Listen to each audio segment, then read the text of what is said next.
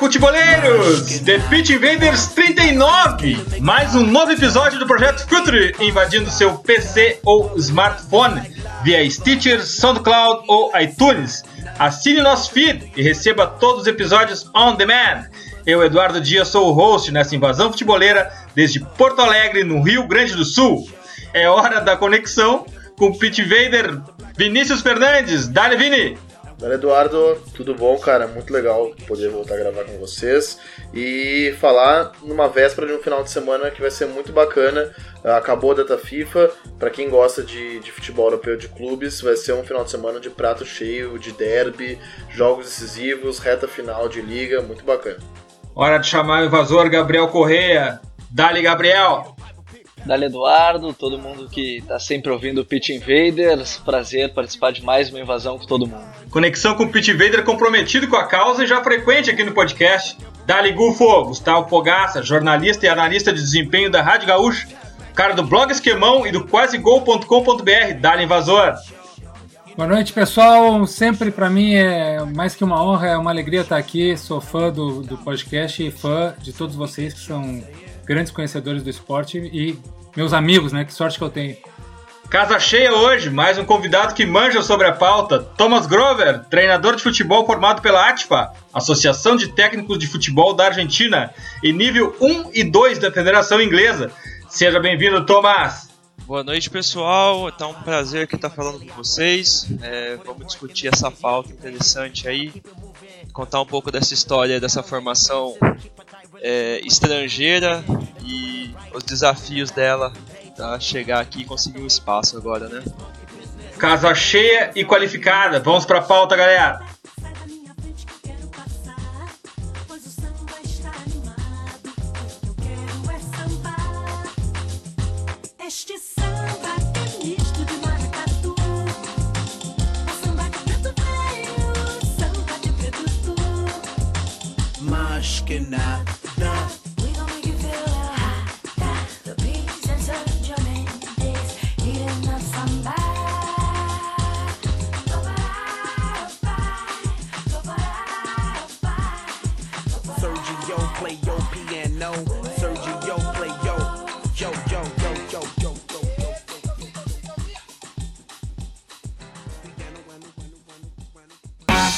No ar mais um episódio do The Pitch Invaders, o podcast futeboleiro do Futuro.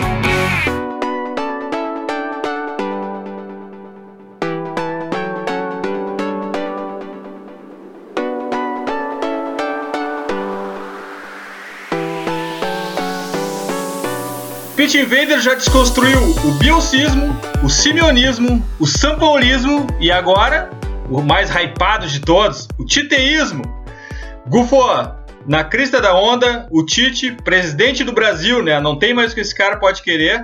Uh, o que, que vem por trás desse titeísmo? A gente tem uh, todos os assuntos, todos os programas já falaram sobre o Tite a semana inteira. E o que, que a gente pode falar sobre o Tite dentro de campo? O que, que a gente tem visto, Gufo? Então, é muito interessante falar muitas coisas do Tite. Eu tenho certeza que a gente vai poder aí é, todos os, os, pontos sobre o campo, o método, etc. Mas tem algumas coisas do estilo de liderança dele que eu, que eu acho muito significativo. Primeiro, a questão da experiência. Né? Se a gente for ver, o Tite já treinou 14 equipes na vida. Então, aí acho que mais de 20, 25 anos de carreira como treinador. É, é, é muito tempo, é muita vivência. E isso aí conta, faz o cara chegar preparado para um desafio como esse. E outra coisa é que ele é um transformador. O que quer dizer isso? Ele é um cara que chega para não só mudar é, o jeito de jogar bola, mas ele vem para mudar o comportamento dos atletas em campo, o jeito de se tratar a seleção, o jeito até de, da mídia tratar a seleção e, por consequência disso tudo, o jeito que nós, torcedores, abraçamos de volta a seleção. Eu, eu falo por mim, eu não torcia pela seleção brasileira, assim como torcedor, desde a Copa de 2002. Eu, vou, eu, eu descobri um, um sentimento que estava escondido em mim em algum lugar e eu retomei esse sentimento graças a, a esse volume inteiro de transformação que o Tite fez na seleção. Tomás, a gente falou sobre Bielsa, Simeone, Sampaoli, todos os teus colegas de Atfa por aqui, e agora é hora do Tite. Dá para fazer algum paralelo? Olha, Eduardo, pessoal, acho que dá sim para montar um paralelo. O, o, o, Tite ele passou por uma fase muito interessante se a gente olhar. É, desde quando ele saiu do Corinthians, ele abriu mão de assumir qualquer clube, assumir qualquer compromisso no momento e falou: não, eu vou me preparar, eu vou buscar é, descobrir o futebol que está sendo jogado no mundo, né? E trouxe ideias novas. E isso fez ele já vir com um olhar totalmente diferente quando, para quando ele viesse assumir a seleção, né? É, e a gente já vê com são oito jogos agora que ele somou e ele conseguiu dar um padrão tático para a equipe, ele conseguiu resgatar jogadores que quando a gente via numa lista de outros treinadores, a gente não, não conseguia ver rendimento nenhum. Ele conseguiu botar o grupo unido, ou seja, você não vê nenhum jogador comemorando o gol agora e sozinho, né? Esse é um exemplo claro de grupo fechado, né? Comemora um gol, vão os 11 correndo, os 13, os 15 que estão ali próximos. E isso dá um sinal muito claro de, de resgate de grupo, né? Uma, é, montar uma estrutura em volta dele muito boa, né? A gente tem isso, se a gente faz um paralelo com o colega de, de classe, vamos dizer, o, o Simeone, o que ele faz com o Atlético, a, a, capacidade que ele tem de montar grupos ali também, né? O Tite também trouxe isso muito forte agora para a equipe dele, já trazia antes para as outras. Mas isso ficou bem claro agora, chegando numa seleção que estava totalmente é, a gente só via cenários catastróficos pela frente, né? O Vini, o, tem, o, o Thomas levantou uma, um, um, ponto aqui muito legal. A gente fez uma relação com o Simeone, a gente vê a unidade do grupo, né?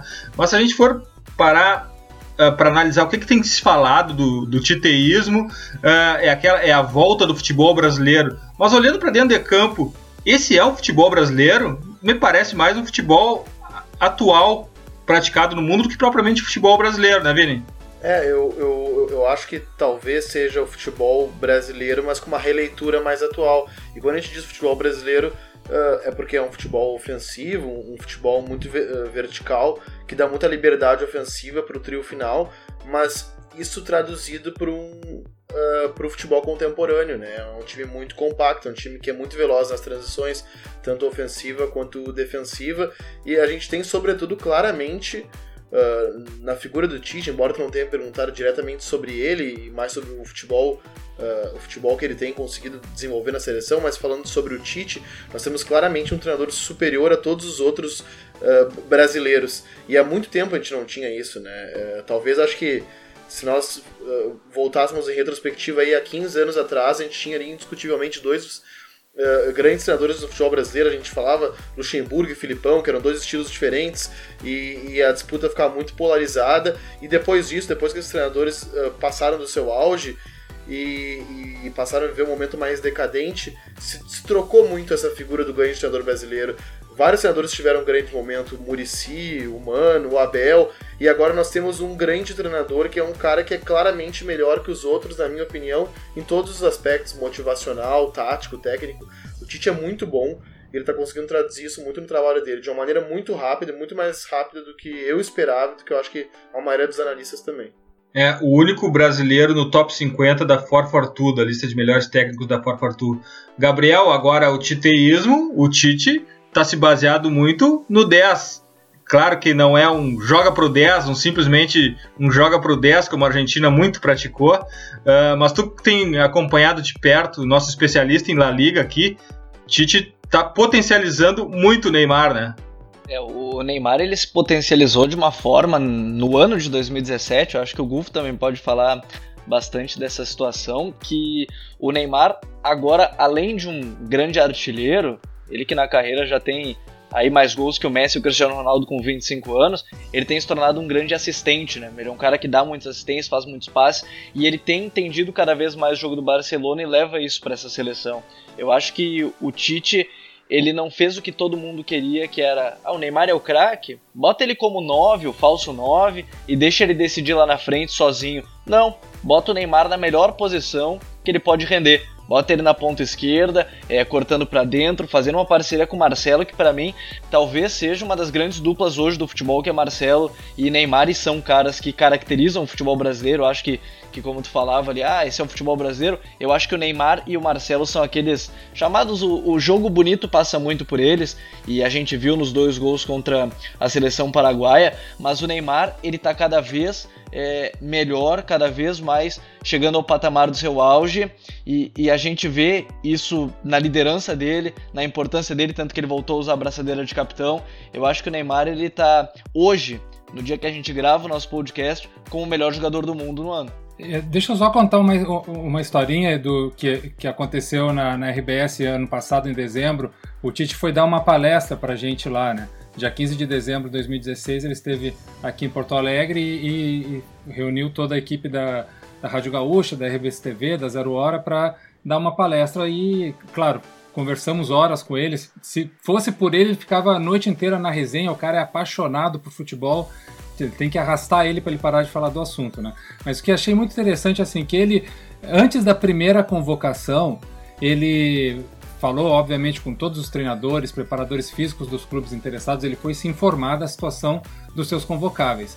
Na, apresentação dos jogadores, ele já tinha preparado, junto com o Cleber Xavier, com o filho dele, com o Matheus, e com na época o Dulac, que era o analista de desempenho, ele já tinha preparado vídeos de como ele queria que a seleção se comportasse nas suas, com as suas ideias de futebol. Não é nem exatamente é, movimentos tec, é, táticos ou posicionamento, ele queria comportamentos. Né? Ele chegou lá, os caras, vamos para a salinha aqui, começou a passar vídeos, assim, ó, esse é o comportamento do perde pressiona, esse é o comportamento da movimentação, esse é o comportamento. Ele começou a passar essas ideias de comportamento e ele nos mostrou esses vídeos, né? Eram vídeos do Arsenal, vídeos do, do, do Chelsea, vídeos da seleção argentina do Bielsa, é, várias coisas diferentes, né? Então o que, que a gente vê hoje é, é, disso tudo? Os, os jogadores absorveram as ideias de uma forma tão rápida e até depois a gente pode conversar mais aí com o Tomás sobre é, método intuitivo e método condicionado, né? Que, é, que até é, justifica algumas convocações do Tite, alguma, alguns jogadores, né? Mas tudo faz a gente ver assim que todos os jogadores, todos os atletas cresceram de desempenho com essa equipe que ficou mais coletiva, né? Porque todo mundo arma, todo mundo marca, todo mundo participa, todo mundo tem ideia do que está fazendo. É, é uma inteligência coletiva muito grande para uma seleção que treina sempre muito pouco e em tão pouco tempo. Então, é, é, parece magia, mas não é, né? Teve, teve um trabalho aí já de antes, antes da primeira convocação, o Tite já chegou sabendo o que ele queria e soube transmitir isso muito bem. Né? Tomás, pegando o gancho nessa provocação que o Guft fez aí, a gente vendo o, o, o titeísmo dentro de campo parece tudo muito simples, mas na verdade tem ali um, um, um conceito de futebol bastante sofisticado. O perde pressiona, o pressing, uh, o, o time jogando em bloco, uh, o jogo apoiado. Isso é possível? Seria possível fazer com uma seleção de jogadores que atuam no Brasil? Ou isso tudo tem uh, a participação também da, da escola europeia, do conceito do futebol que esses jogadores aprendem lá fora? Olha, Edu, eu acho que é, o trabalho do Tite é, é, é buscar ele foi atrás de jogadores que tinham essa ideia já, né? De poder subir, fazer um pressing, de poder fazer uma, é, uma transição defesa-ataque bem rápida. Ele foi buscando essas peças, né? Tanto é que, se você for ver o que ele de convocação dos jogadores nacionais de destaque, a gente pode ter o Diego Souza. Por quê? Porque ele está fazendo um 9, ele está fazendo um papel de pivô para poder segurar essa transição é, defesa-ataque mais rápido. Né? Então ele é um ponto ali que consegue fazer um, estabilizar o ataque como uma referência. E outro jogador de destaque também que ele levou foi o Dudu, que vai fazendo uma ponta. É, a infelicidade do Dudu é que ele compete numa posição onde a gente tem jogadores de sobra e em alto nível. É o Neymar de um lado, Coutinho do outro, se não tem é o William também que estava numa fase ótima, voltou agora com o Chelsea. Mas uh, acho que o grande ponto não é nem com se a gente começar a olhar os jogadores de ataque que a gente tem hoje que jogam no Brasil, mas se a gente começar a olhar os jogadores de defesa, né? Hoje você não tem uma linha defensiva que vai conseguir jogar do jeito que a linha defensiva que o Tite propõe, que volta e meia faz uma compactação rápida, é uma linha que, que é, joga é, com um modelo tático muito bonito, né? Se a gente for ver. Você vê que dificilmente é, o Miranda e Marquinhos, com pouco tempo de treinamento, eles saem é, desordenado, né? Eles fazem uma subida, dá para dizer assim, muito sincronizada, muito bem é, mapeada. E isso é para a escola que eles passaram. Você tem o Marquinhos que atuou, já foram algumas temporadas na Itália, o Miranda também. E mesma coisa agora com o Daniel Alves também, que completa aquela linha, né? O Fagner fez um papel muito interessante se a gente olhar é, no jogo contra o Paraguai, porque ele conseguiu acompanhar a linha, a saída, as, todas as saídas da linha defensiva é, com muita qualidade também, né? Acho que a, a dúvida fica, é, a gente tem, a gente produz os jogadores que fazem o meio de campo e a defesa para poder colocar na seleção brasileira hoje? Eu olha, a gente vai conseguir pegar um ou outro jogador hoje em dia no futebol brasileiro para poder entrar na seleção em posições ali defensivas. Agora, com relação ao ataques, a gente, a gente tem uma facilidade maior para encontrar esses jogadores. Só que a concorrência, é, vamos falar em termos de nível, é muito grande, né? Vini, o começo do, do sucesso do Tite está na coerência da convocação, né? Com certeza. E, e, até eu lembro que na primeira convocação dele, uh, a, a gente comentou muito o questão do, do bruxismo, né? Que, uh, isso foi algo que se bateu bastante e a opinião pública comentou muito.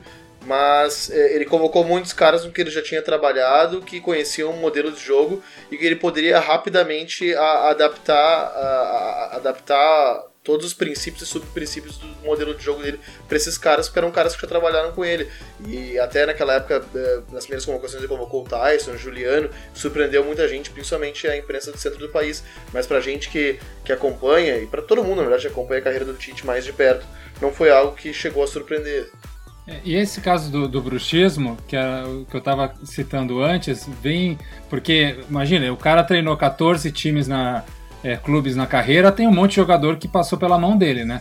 Só que ele trouxe aqueles que de alguma forma já tinham dentro do seu inconsciente é, o, o que ele precisa e o que ele demanda e, ou como interpretar as demandas dele, né? É uma questão, como eu falei antes, intuitiva. É, não só pela qualidade técnica e a leitura tática, é uma questão da percepção intuitiva. Dentro de um processo de seleção que se tem pouquíssimo tempo para treinar, e você tem pouco tempo para condicionar um jogador às suas ideias, é, e você pode optar por jogadores que, que intuitivamente entendem o que você está dizendo, é, você vai optar por esses. E se eles ainda por cima têm uma qualidade que vai corresponder às suas necessidades, eles serão titulares. E é por isso que esses jogadores rendem tanto, mesmo jogando na China, né, onde a gente pode pensar que o nível talvez não seja tão alto, mas chegam na seleção, o Paulinho pô, faz três gols, dá duas assistências no outro jogo. Você fala que o jogador é esse, né? Já tem gente querendo Paulinho no Barcelona, hein, Gabriel? Já estão dizendo que é o novo substituto do, do Iniesta. Eu não sei, tenho minhas dúvidas quanto a isso, mas na seleção está funcionando muito bem. É, o, o, Tite ele faz isso, eu acho que é o, é o, ponto mais interessante, como o Vini falou dos outros episódios que a gente gravou, é, é muito a questão do encaixar os jogadores de acordo com a, com a ideia de futebol e, e muita gente, acho que até antes dele assumir a seleção, tinha uma cara de que o Tite era, era o treinador, aquele ofensivista, aquele, aquele que era o treinador ideal, digamos assim. E eu parto do ponto que o Tite, para mim, era muitas vezes pragmático, tá? E, e, era o cara que ganhava de 1 a 0 sempre, era campeão, foi campeão brasileiro assim, foi campeão da Libertadores assim, do mundo assim, e na seleção ele se adaptou muito a isso. Na seleção ele adaptou um time mais ofensivo, né, que deixa Neymar e Coutinho pelos lados. Eu acho que até não tem como não ser ofensivo quando tu tem Neymar, Coutinho, quando tu tem o Firmino lá na frente, quando tu tem o Gabriel Jesus. Mas eu acho que ele foi se moldando e a própria seleção fez isso. É, acho que de um treinador que buscava é, não, não que buscava só o resultado, ele tinha o desempenho dentro da proposta dele de não levar gols, que eu acho que é muito importante dentro do futebol, o clean sheet que a gente, que a gente fala, é, mas ele se moldou nessa seleção agora porque ele tem peças ofensivas para isso. Agora, e o Paulinho a maneira como ele se encaixou, infiltração, muitas vezes a gente vê o Paulinho fazendo parede lá na frente, como foi agora nos últimos dois nos últimos dois jogos das eliminatórias, deu assistência de calcanhar. Eu acho que o Paulinho é quem mais cresce, mas que mostra o, o, o comprometimento dele do Renato Augusto, né? Que eles vêm uma semana antes e se preparam com, com preparadores físicos de maneira separada para conseguir manter esse ritmo de, de seleção.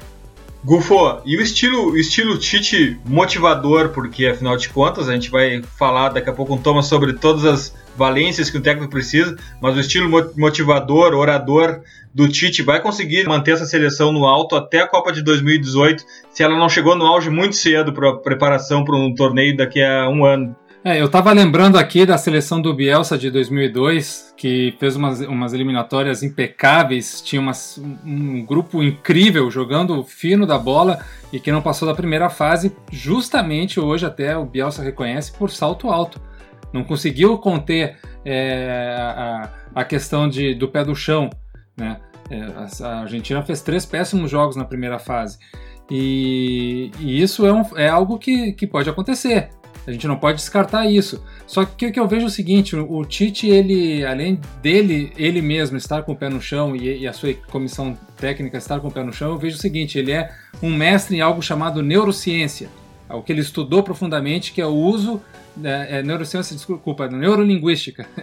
neurociência é outra coisa. A neurolinguística, que é o uso das palavras é, para disparar certos gatilhos na tua mente para que fa fazer, desde prestar atenção no que ele está dizendo até certas funções, é quase que um, uma coisa meio hipnótica, meio perigoso, assim. Você fica 10 minutos com o Tite, de repente ele já está pegando tua carteira e pedindo o telefone da tua mãe, não sei. É, é, é, ele tem um poder extra porque ele estudou muito a questão da neurolinguística. E, então eu acredito que ele esteja tudo dentro de um certo plano. Né? É, eu concordo que maturou antes, talvez nem ele esperasse que funcionasse tão rápido e tão bem, mas eu tenho certeza que ele tem um plano aí de desenvolvimento até a Copa para que fique tudo pianinho, pianinho e dê certo. É, e Bielsa também jogou a Copa de 2002 fora por insistir com Hernan Crespo e Gabriel Batistuta, dois noves dentro da área. Mas deu, mas deu, certo, deu certo nas eliminatórias, Edu. Por que não daria na Copa? É verdade. A Copa do Mundo tem algumas questões, é um torneio, né? Tudo pode. A pressão, uh, enfim, tem várias questões que podem jogar tudo água abaixo. Tomás, tu é um treinador de, futebol formado pela ATFA. Conta pra gente sobre todas as valências que tu aprendeu na Associação de Técnicos de Futebol de Argentina. Tu que é um colega de escola de Bielsa, Simeone, Sampaoli. Fala mais pra gente aí quem são outros famosos que estudaram na mesma escola e conta pra gente também quais são as valências que os treinadores aprendem. Tá, vamos lá então, Edu, que a lista, ó, papel e caneta que a lista é grande, hein? Gente que tá formado por lá com destaque. Então, além do que, dos que você já falou ali, São Paulo, vamos. Se a gente olhar para as eliminatórias que a gente tem aqui na América do Sul, a gente tem o Balsa, que hoje está na Argentina. A gente tem o Gareca, que teve uma passagem rápida no Brasil, hoje com o Peru. A gente tem o Peckerman na Colômbia. A gente tem o Pise no Chile. A gente tem o Gustavo Quintedos no Equador. A gente tem o, o, o ex-treinador, treinador da Copa da Argentina, que era o Tata Martino, também tinha. É, também teve uma passagem também na escola, na formação. É, os outros os treinadores de destaque que a gente tem por lá também hoje é o Maurício Pochettino no Tottenham e o Eduardo Berrizo no Celta de Vigo. E bom, a escola ela ela já está estruturada fazem quase 50 anos, né, o curso, a formação de treinadores, e ela vai com todos os aspectos básicos do futebol, desde a gente é, fazer matérias com a parte de é, ensino da, de, de técnica para os jogadores, a parte de tática, é, conceitos de, de, fisiologia básicos, né, da, da parte de, biologia, de biologia. E ela hoje em dia está aprofundando um pouco no que o Gufo falou ali, da neurolinguagem é um tema que eles abordam com muita atenção e com muita ênfase também, que é a formação do, do futebolista não só como é, um cara que realiza os movimentos no campo, mas um cara que está com a cabeça preparada o tempo todo para poder tomar as decisões, é, as melhores decisões no campo, né? E muito que passou na escola foi isso, né? O quanto a gente tem que trabalhar com o lado é, é, psíquico do jogador, não só com a parte técnica, né? E, enfim, a gente vai. Foram dois anos de formação, né? Da escola.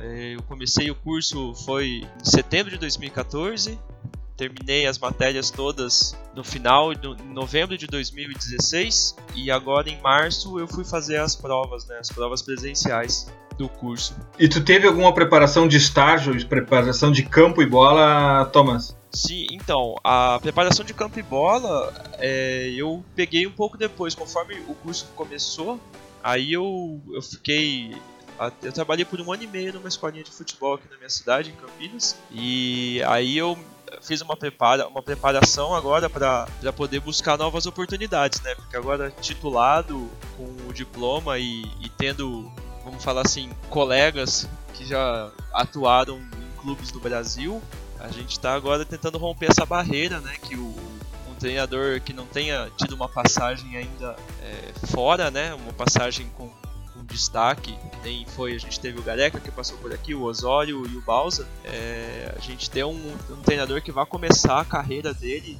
profissional aqui no Brasil com, com, algum clube que abre uma oportunidade, né, com essa titulação que, que é, é, um, vamos falar assim, é um marco, né, assim, se a gente olhar por todos os treinadores que a Argentina já produziu, né, tu, tu tens também o nível 1 e 2 da Federação Inglesa de Futebol. Isso é consequência da, da ATFA? É outro curso? Como é que funciona isso? Não, esse. Uh, os dois cursos que eu fiz da Federação Inglesa, né, foram mais. É, conforme o curso for, foi indo, eu comecei no curso, eu, aí você começa a ter visão de como é estruturado o ensino de futebol ao redor do mundo, né? Eu fui caçando, então eu vi que a, a Espanha tem um, uma estrutura muito parecida. Ela coloca é, são dois ou três anos de formação mas módulos pequenos, né, não são anos completos.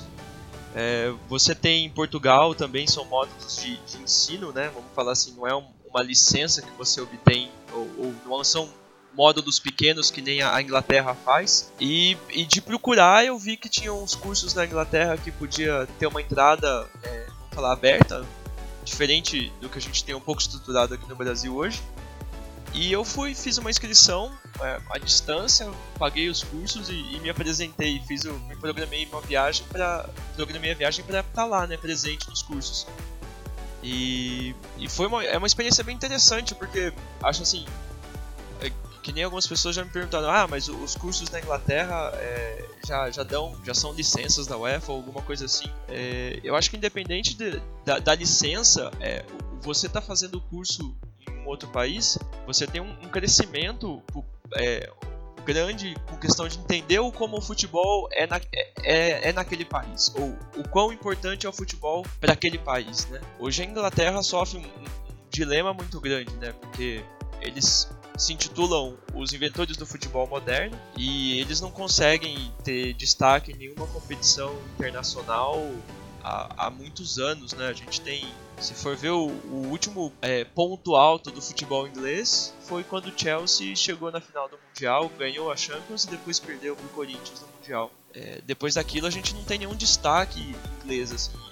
E apesar deles falarem que não, alguns ingleses falam que não ligam, que não se importam com isso porque a Premier League é onde gira mais dinheiro, tem mais visualizações, é, é, você sente que tem uma dor de não conseguirem fazer uma representação, um retrato do que eles são como liga em competições de nível internacional com a seleção. Então você vê a abordagem de todos esses cursos de como eles querem colocar de volta o futebol inglês, usando ideias nossas, assim, ideias de é, explorar a individualidade do jogador, ter um, um jogo estruturado e logo depois você poder avançar e dar espaço para a individualidade. Nem o Tite falou que ele conseguiu na seleção dar uma base, uma estrutura de jogo que o Neymar pode explorar a individualidade dele em campo.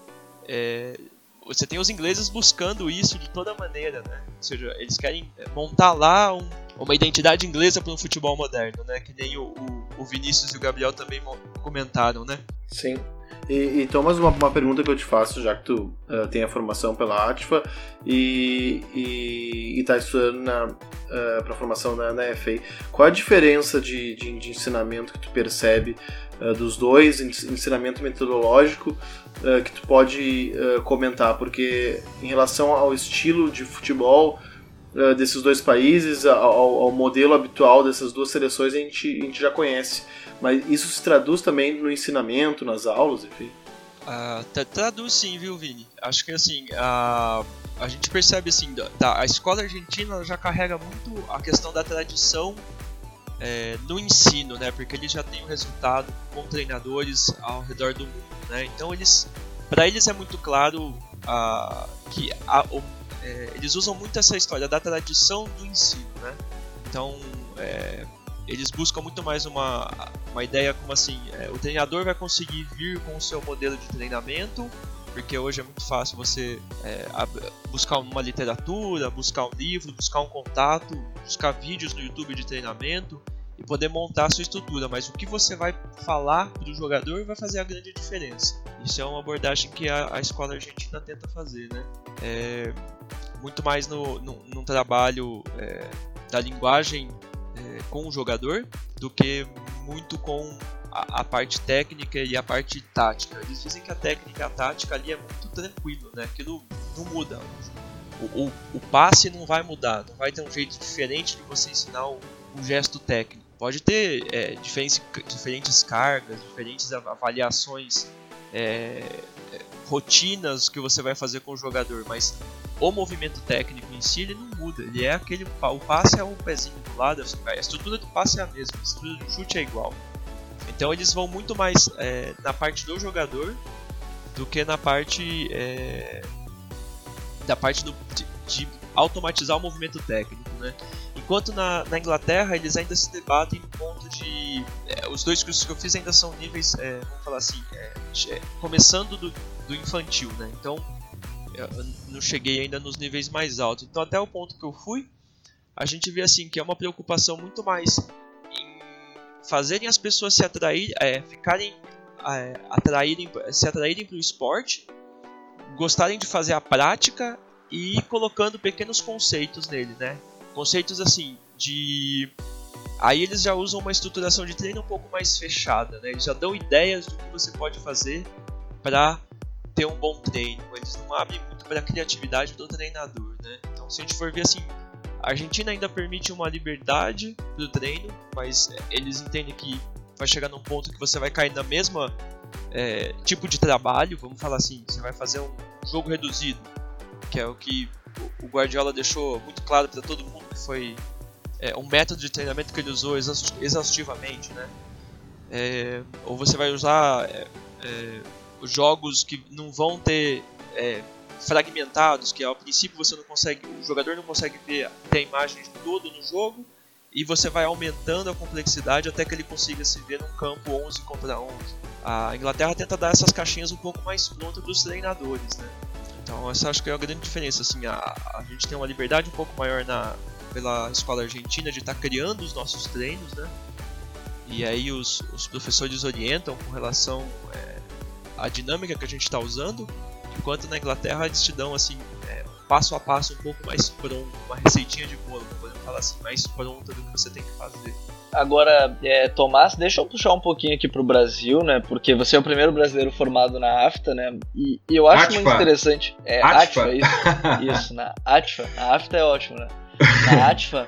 É, é muito interessante que tu falou na parte da Argentina que é fácil encontrar literatura e tudo mais, mas aqui no Brasil a gente acha isso já mais complicado, né? A literatura ela vem surgindo, ela vem aos poucos sendo introduzida.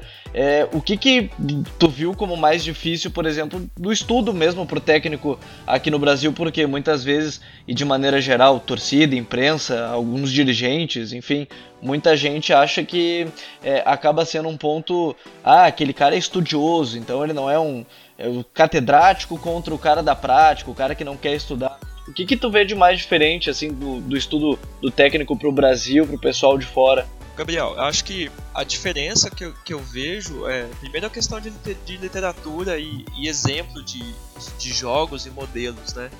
É, foi, eu digo assim, as primeiras matérias foram muito complicadas, porque até eu conseguir. É, o curso da ATFA ele é, ele é à distância, né? E a princípio ele demanda um certo tempo de aprendizado até você se encaixar na dinâmica do curso à distância e você buscar literatura de, de é, aprofundar um pouco o conhecimento para falar ah, por que, que eu vou montar uma periodização é, de, de um mês para fazer para conseguir que o meu grupo de meio-campistas consigam, consigam estruturar passes de, de 10, 20 e 5 metros.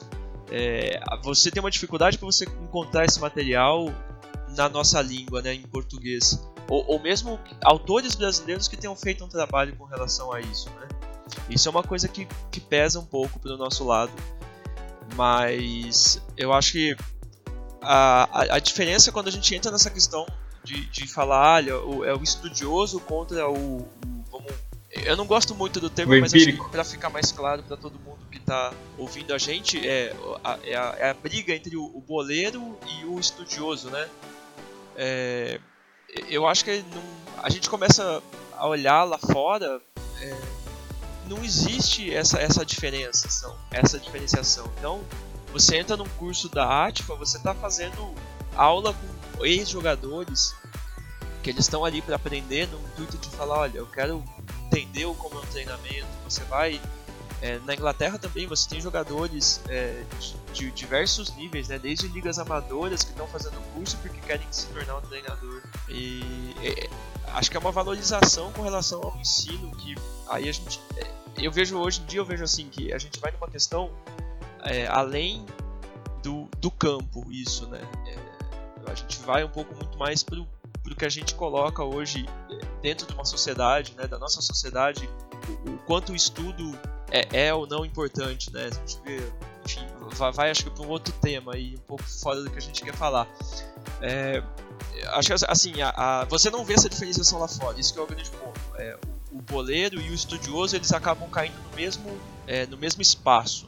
Eles todos são vistos como professores ou como treinadores de futebol, como profissionais que sabem é, ensinar o futebol. Então é, essa é uma grande diferenciação que eu vejo lá fora com relação ao Brasil. Né? Hoje a gente tem uma estruturação é, que está iniciando, a gente tem surgiu o, início de regulamentação né, da profissão de treinador de futebol. Tem um projeto de lei, inclusive leva o nome do Caio Júnior, projeto de lei Caio Júnior, é, para tentar estruturar um pouco da, da profissão. Né? Hoje ela não é regulamentada. E se a gente olhar na Argentina, a gente tem um exemplo que ela, ela não só é é, é uma profissão regulamentada, como ela tem um, um, sindicato muito forte, né? A própria ATFA, que organiza o curso, ela é o grande sindicato dos treinadores de futebol na Argentina.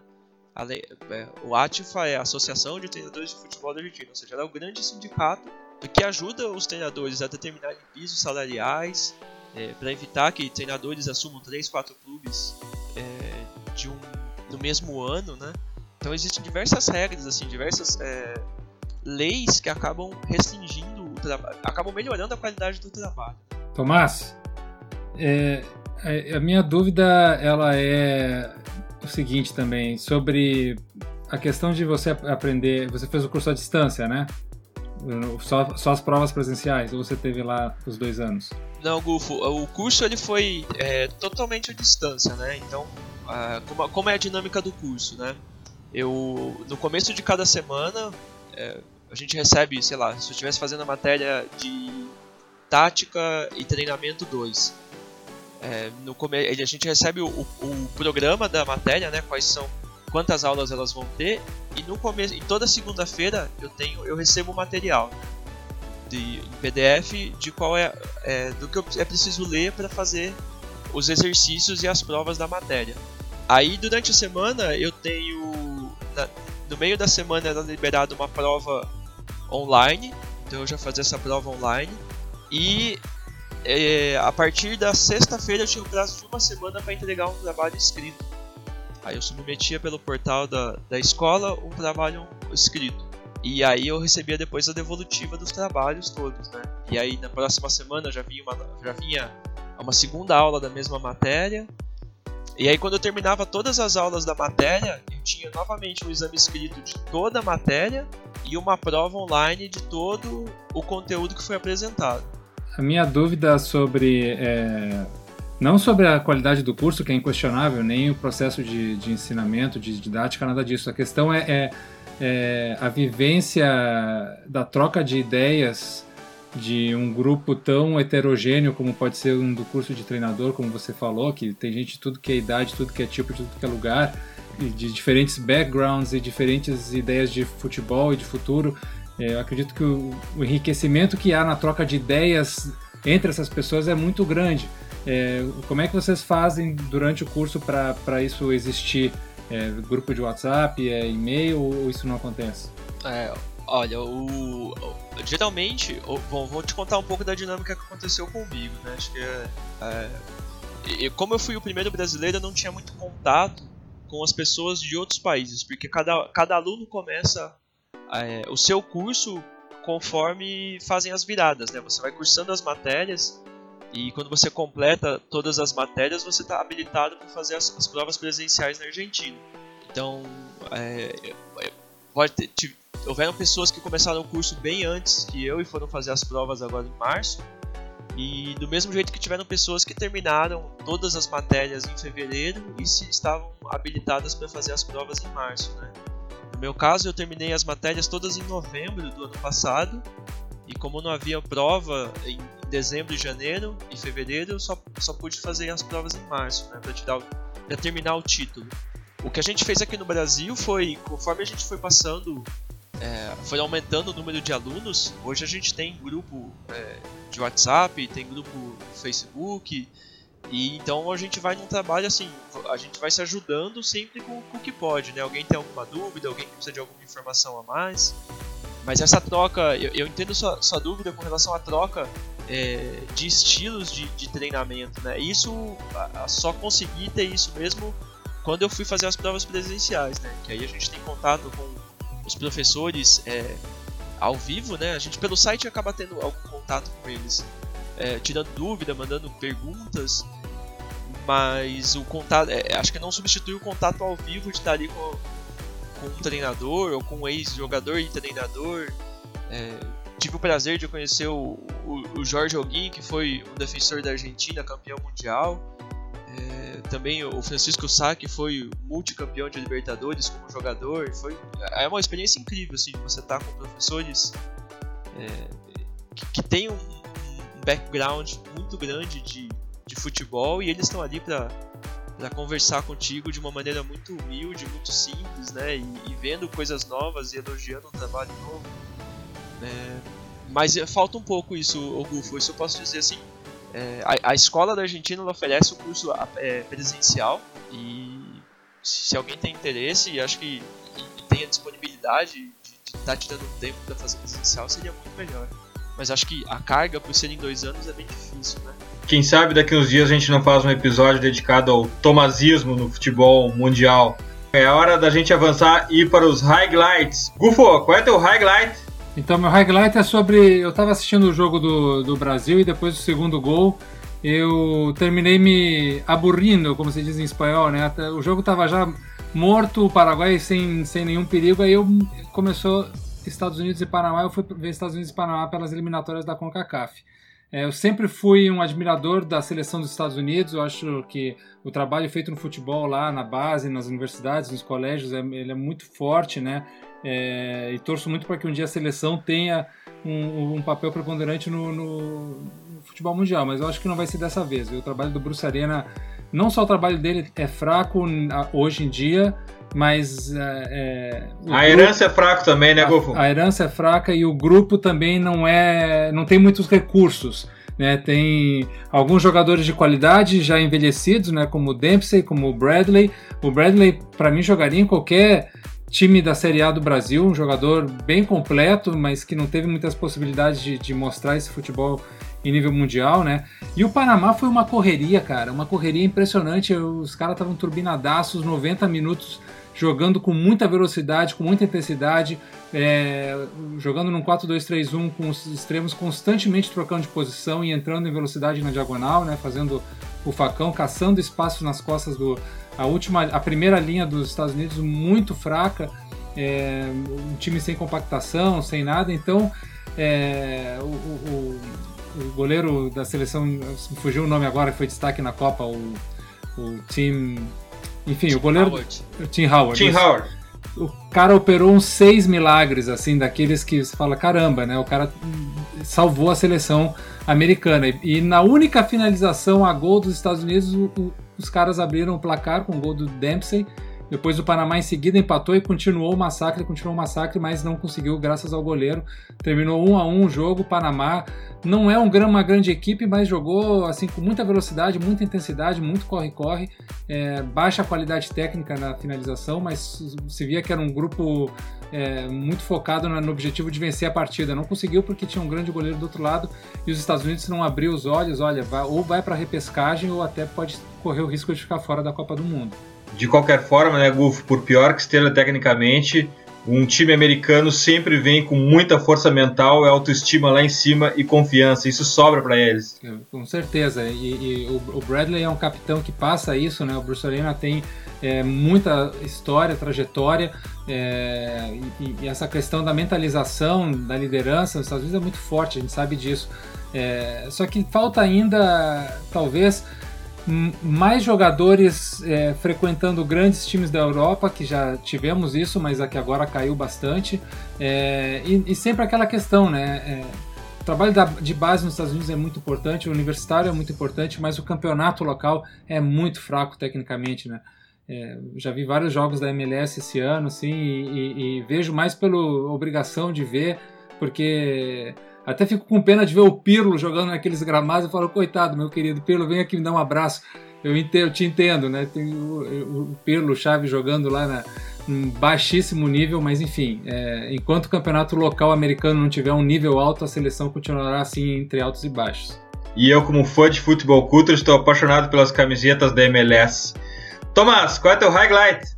Bom, uh, do, o meu highlight fica para, vamos dizer, surpresa na eliminatória da Europa. Foi Bulgária 2, Holanda 0. Isso mesmo, Bulgária 2, Holanda 0. E isso caiu como uma bomba na seleção da Laranja. É, a gente sempre viu a Holanda dar aquela passeada no terceiro lugar aqui com a gente, com aqueles gols do Van Persie sensacionais na Copa. Parece que depois da Copa entrou numa ressaca que não tem mais fim ali. É, é, é, independente do resultado do que foi apresentado em campo, porque acho que disso aí não tem nada pra gente destacar, porque a Holanda tá uma bagunça desde quando o, De, o Danny Blind ficou com, como treinador no lugar do Luiz Van Gaal.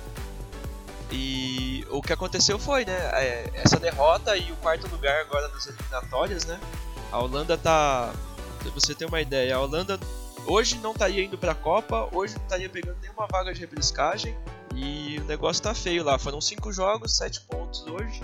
E a queda do David Blind deixa muito claro, eles estão com um problema que a gente enfrentou é, recentemente, né, que é um problema de comando. Você tem alguns jogadores que têm destaque em ligas europeias, mas você não consegue montar um grupo que, que seja competitivo, né? E agora a gente tem alguns que são é, cogitados para assumir a, a, seleção holandesa, né? A gente tem o próprio Luiz Van Gaal que pode assumir como manager, como um gerente maior. A gente tem o, o, o Frank de Boer que pode estar tá assumindo, o Clivert ou o Roman, o Roman Cohen que hoje está no Everton. E fica isso o meu highlight aí, essa crise holandesa. Eu tenho certeza que Mino Raiola tem culpa também nessa falta de renovação dos holandeses. Vini, qual é o teu highlight? Meu highlight vai para a partida que classificou o Brasil para a Copa do Mundo, eh, a vitória do Peru por 2 a 1 sobre o Uruguai de virada no Estádio Nacional. E pouca gente comentou isso, eh, mas com a vitória, mesmo faltando, acho que ainda falta quatro jogos né, para o término das eliminatórias, Peru ele praticamente assegurou a melhor campanha dele em eliminatórias de Copa desde 98. Uh, em 98, uh, quem não lembra, ele fez 25 pontos e ele ficou em sexto, ele ficou a mesma pontuação do Chile, só que ele perdeu a vaga para a Copa da França no saldo de gol. E enfim, é pouco para nossa realidade brasileira, de um país que está em todas as Copas, está sempre em primeiro ou em segundo, na pior das hipóteses, mas é muito representativo para o futebol peruano e enaltece o bom trabalho do Ricardo Gareca, né, à frente do time. E é muito legal ver o Peru jogando. Quem viu alguns jogos do Peru, uh, na Copa América e agora também é um time muito organizado e que tem um quarteto de frente muito rápido ali com, com o Cuevo, o Carrijo, o Flores e na frente o Guerreiro que sempre joga bem pela seleção peruana. Eu não acho que eles vão para a Copa, mas eles estão em sétimo lugar, eles estão a dois pontos só da Argentina. A Argentina está numa, tá numa uh, descendente e eles deram uma, uma, uma subida nas últimas duas rodadas e as próximas duas rodadas que o, as próximas duas partidas do Peru uh, vai ser contra a Bolívia em casa e contra o Equador, que não ganha mais de ninguém, fora de casa. Então, assim, eu não acredito no Peru, mas acho que ele pode fazer um barulho nessas últimas quatro rodadas. E é muito legal. Esse levantamento que eu fiz, eu, eu, eu peguei a pontuação do, do Peru, que hoje está em sétimo lugar com 18 pontos, e eu pensei, pô, mas faz um tempo que, eu, que, o, que o Peru não, não tá numa colocação como essa. Daí eu comecei a, a, pesquisar as eliminatórias anteriores e percebi que desde 98, quando fez 25 pontos, o Peru não, enfim, não, não, não consegue somar tantos pontos. E ele pode inclusive ultrapassar, mesmo indo para a Copa, ele pode ultrapassar a campanha daquele Peru daquele ano. Vini, como um bom pitch invader, sempre dando moral para um underdog. Gabriel, qual é o teu highlight? O meu highlight vai para Argentina 0, Bolívia 2. É, o jogo lá em La Paz, no, no Hernando Siles. Eu acho que a Argentina, primeiramente, ela conseguiu contratar um técnico que vai pior que o Tata Martino. É, me parecia que, que não seria o, o, o, possível, mas acabou contratando um técnico que é muito pragmático. Eu até achei bastante curiosa a coletiva dele depois do Edgardo Balsa, que foi nós queríamos ter a bola. E, e agora sem o Messi, a Argentina está seriamente ameaçada de ficar fora da Copa do Mundo. O Messi só volta na última rodada contra o Equador. Até a Argentina foi ao TAS, né, o Tribunal Arbitral do Esporte, para tentar diminuir a pena do Messi de quatro jogos. Mas o time da Argentina como um todo, o Balsa assumiu praticamente junto com, com o Tite. E o Balsa tá muito mal. A seleção ela não rende, a seleção depende muito do Messi. Sem ele fez 30% de aproveitamento, com ele aí tem 80, 90% de aproveitamento. É, é uma seleção muito pragmática e que eu não duvido que para o próximo jogo das eliminatórias a gente tenha um outro técnico na seleção argentina. O, o Sampaoli deu uma entrevista que gostaria de treinar o Messi todos os dias. Ele deu uma entrevista para o site O Gol, é, o Gol.com. E, e, eu achei muito interessante porque a Argentina, quem sabe, pode ir atrás dele. Mas o jogo da Argentina em si, ele tá muito pragmático. É uma saída de bola lenta, é uma troca de passe muito ruim. É, eu acho que a Argentina, ela tá naquela coisa de toca pro Messi que ele decide, ele é o melhor do mundo, decide, vai decidir. Mas não é bem assim. Um de bala no banco, o, o Agüero jogando como um segundo atacante que ele nunca foi. Eu acho que o Baus ele tá muito perdido nesse trabalho dele com a Argentina eu não duvidaria, inclusive, dele cair até nas próximas semanas ou próximos meses. É, o meu highlight que eu tinha preparado era esse também, Gabriel, e eu só quero dizer que Balsa tá tentando dar uma debilhardo, né? Toca pro 10. E só que o belardismo sem 10 não funciona. Léo Messi com a suspensão parece que deprimiu toda a seleção da Argentina, que já não tinha de bala, Mercado, Mas, Mascherano, Biglia, Otamendi e Higuaín, que estavam suspensos e machucados e a situação está muito difícil para a Argentina. Subir essa montanha em direção à Rússia parece que não deu nada certo e a situação é bastante complicada. Previews! Vini, qual é o teu preview? Meu preview vai ser, uh, vai para verdade para dois derbys, né? Teremos dois derbys no sábado. Vai ser um, assim como eu adiantei na minha primeira fala, primeiro abrindo o final de semana às 8h30 da manhã, vai ter que acordar cedinho. É, recomendo o pessoal não ir na balada na sexta-feira. Teremos o, o, famoso Merseyside Derby, Everton e Liverpool no Anfield. E quem conhece o futebol britânico sabe que essa coisa de que Everton e Liverpool não, não, são, não são rivais, porque são times de relevâncias internacionais distintas, de fato são. Uh, quem acompanha o futebol inglês sabe que isso é balela, porque na cidade de Liverpool mesmo, a torcida do, dos dois clubes é muito dividida. Há quem diga que a torcida do Everton seja um pouco maior em Liverpool. Então, uh, temos esse Grenal de Liverpool às 8h30, Liverpool em quarto lugar, Everton em sexto, Uh, seis pontos separam os dois times. O Everton vem jogando muito bem e o Liverpool querendo encontrar uma certa estabilidade. Duas horas depois, às 10h30 na Veltes Arena, uh, teremos Schalke, Borussia, Dortmund. Um jogo que vale bem mais pela rivalidade enorme que tem entre esses dois clubes do que pelo equilíbrio técnico. Né? O Dortmund está em terceiro, o Schalke está em nono. Enfim, são equipes muito diferentes, que têm momentos muito diferentes na temporada, embora o Schalke venha de duas vitórias. E o Borussia precisa vencer principalmente porque ele precisa afirmar uma, essa fase ascendente dele no momento que o RB Leipzig está perdendo, né? Parece que o RB Leipzig está realmente sentindo a juventude e o elenco escasso dele, ele já não vence há três rodadas, vem de duas derrotas e esse é o momento, o ensejo perfeito para o Dortmund ganhar, ganhar um clássico, ganhar moral e, e assumir a segunda colocação, né? O que, que, a gente sempre esperava, né? A gente sempre esperava do Dortmund, pelo menos a segunda colocação, já que o título na Alemanha tá, tá mais do que certo que vai para o Bayern de Munique. Gabriel, o meu preview ele vai para primeiro no campeonato italiano. 13h45 da tarde tem Napoli Juventus é um baita jogo, promessa de um baita jogo porque as equipes estão brigando aí ainda pelo título. É, é, muito bonito de ver o time do, do Napoli jogar, eu acho que vale a pena. Tem 63 pontos contra 73 da Juventus, são 10 pontos, mas quem sabe diminuir aí para 7. O jogo no estádio do Napoli, né, no São Paulo, então muito bom para se acompanhar. Um pouquinho antes, no domingo também, tem na Espanha, tem Valência e Deportivo La Coruña, uma e meia da tarde, no horário aqui de Brasília. Valência eu destaco mais por um jogador que tem me agradado nos últimos jogos, que é o Munir. Ele, ele é um jogador do Barcelona emprestado, mas ele tem me agradado nos últimos jogos. E sempre vale a pena olhar o Diego Alves, acho que um dos grandes goleiros aí da geração atual e que 31 anos, quem sabe não pode ser convocado para a seleção, mas dois times muito legais de ver, o Valência que até não vai bem no campeonato, começou mal é o 14 e o, e o Deportivo La Coruña que é o 16 mas um jogo aí que vale muito para se acompanhar, acho muito bacana, ainda mais pela atmosfera do Mestalo. Bufo, teu preview? Meu preview vai para Novo Hamburgo e São José, quartas de final do Campeonato Gaúcho, jogo que eu vou comentar ao vivo pela Rádio Gaúcha. E por que, que eu escolhi esse jogo? Porque eu tô torcendo muito para que o campeão do campeonato este ano seja um time do interior ou da região metropolitana, porque realmente temos aí excelentes trabalhos de comissões técnicas e treinadores é, relativamente novos. Né? No Novo Hamburgo, o Luiz Carlos Vinck assumiu a liderança na segunda rodada e não largou mais.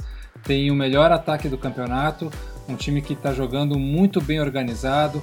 O São José, o China Balbino foi o melhor treinador do campeonato ano passado, começou muito mal esse ano, chegou a amargar a lanterna do campeonato, mas recuperou, recuperou a força, recuperou a estrutura e classificou em oitavo lugar, mas está aí na disputa.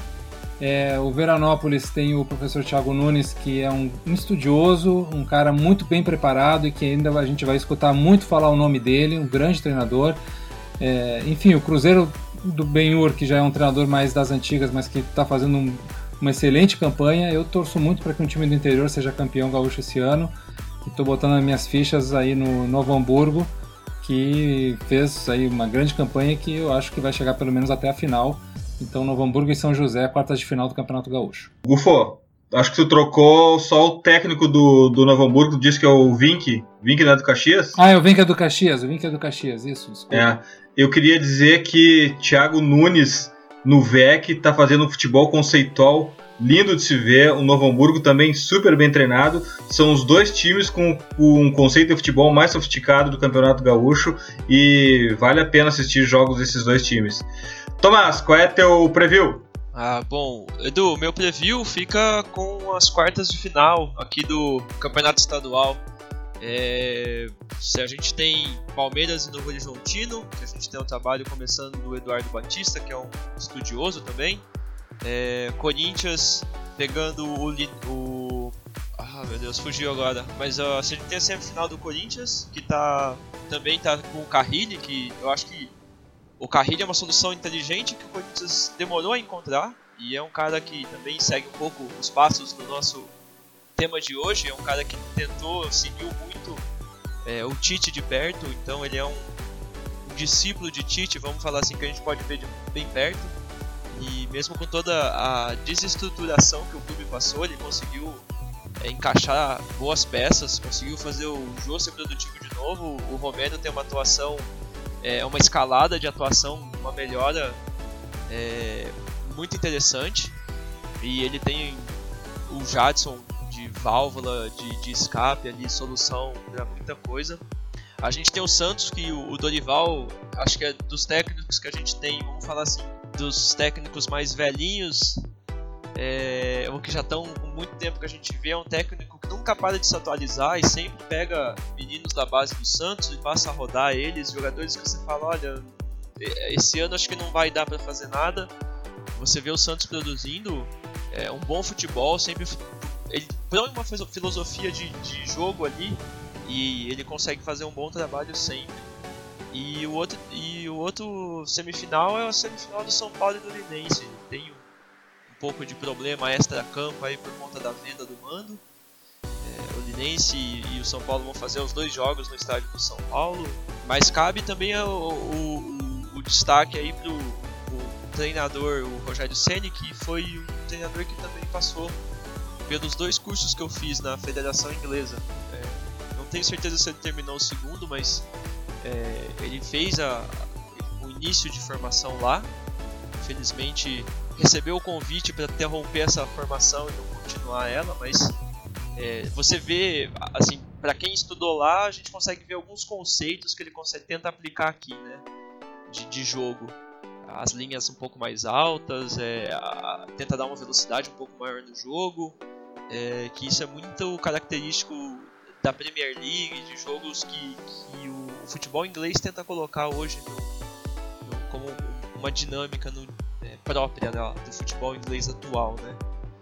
Então ficam os destaques aí dos, das semifinais é, do Campeonato Paulista e falar essa nova geração, a geração de treinadores que não param de estudar. Muito legal. E ainda tem a final da Copa da Liga Francesa, Mônaco e PSG no sábado. Liga Portuguesa, Benfica e Porto são todos grandes jogos e vai ter muito divertimento e entretenimento nesse final de semana.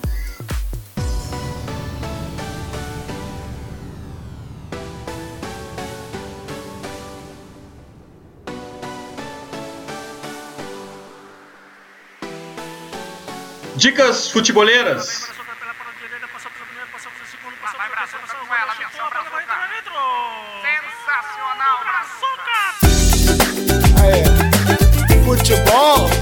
Futebol não se aprende na escola.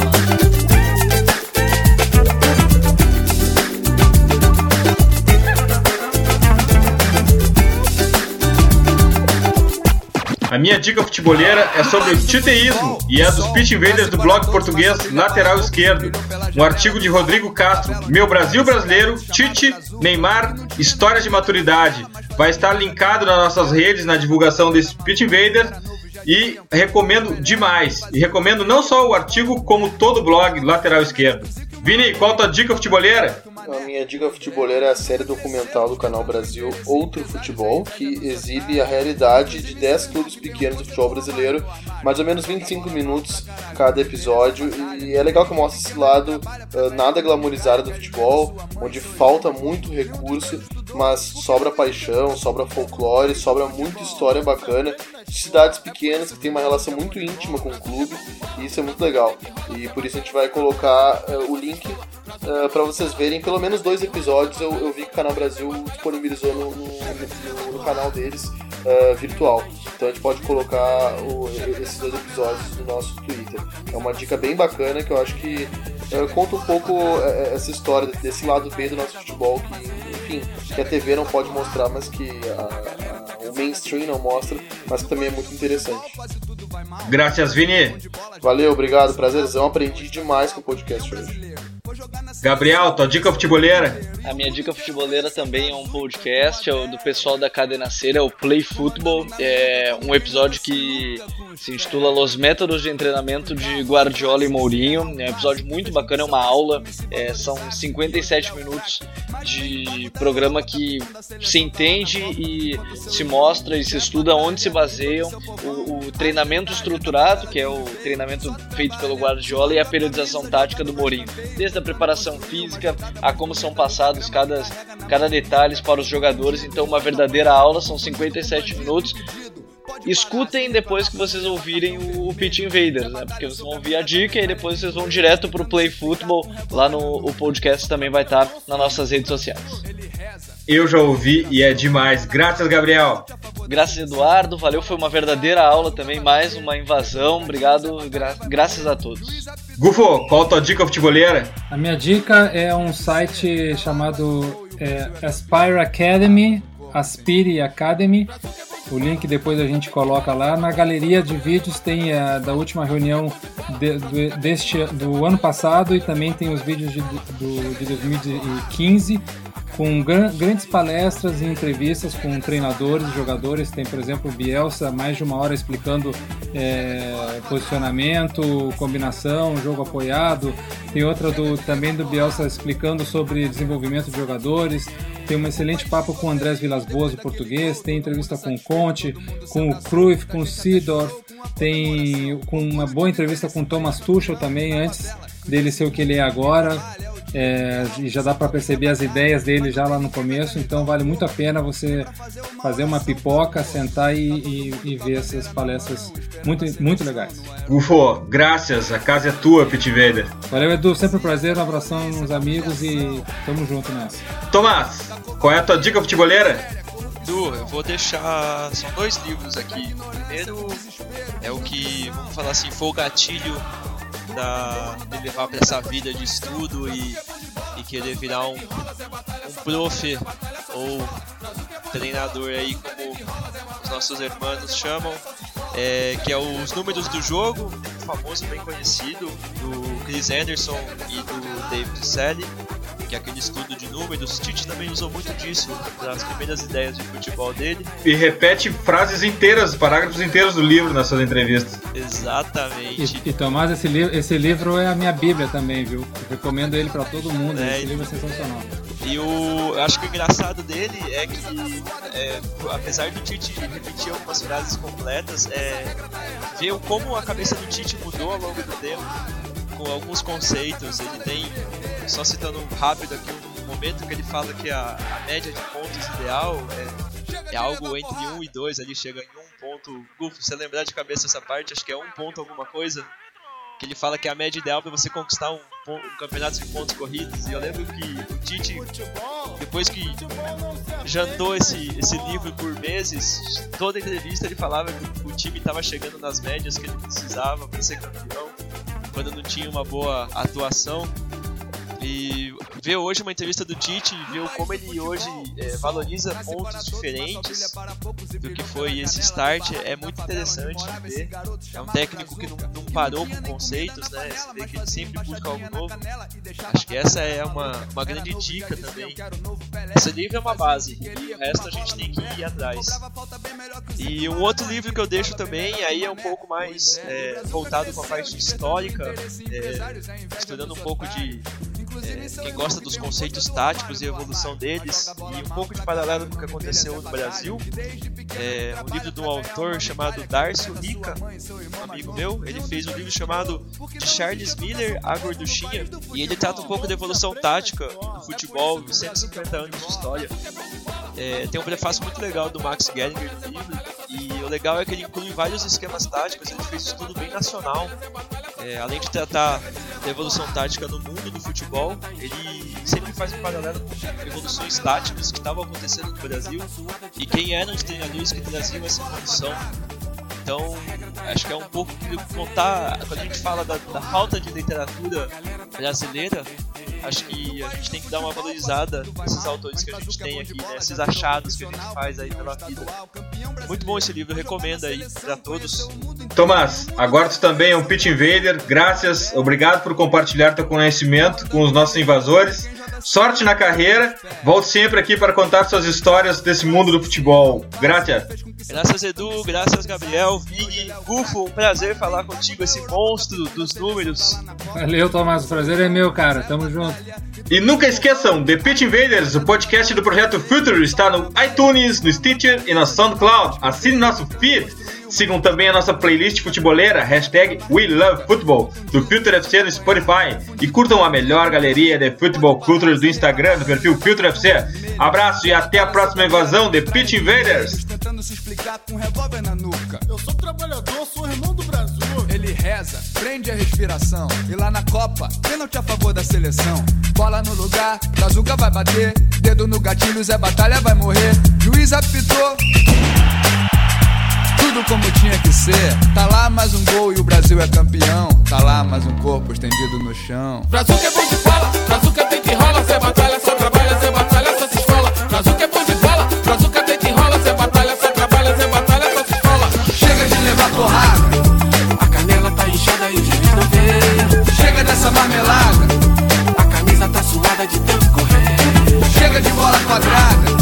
Essa regra tá errada, vamos refazer. Chega de levar porrada. A galera tá cansada de perder. Você ouviu The Pitch Invaders? Siga nossos perfis. Visite www.future.com.br. We love football.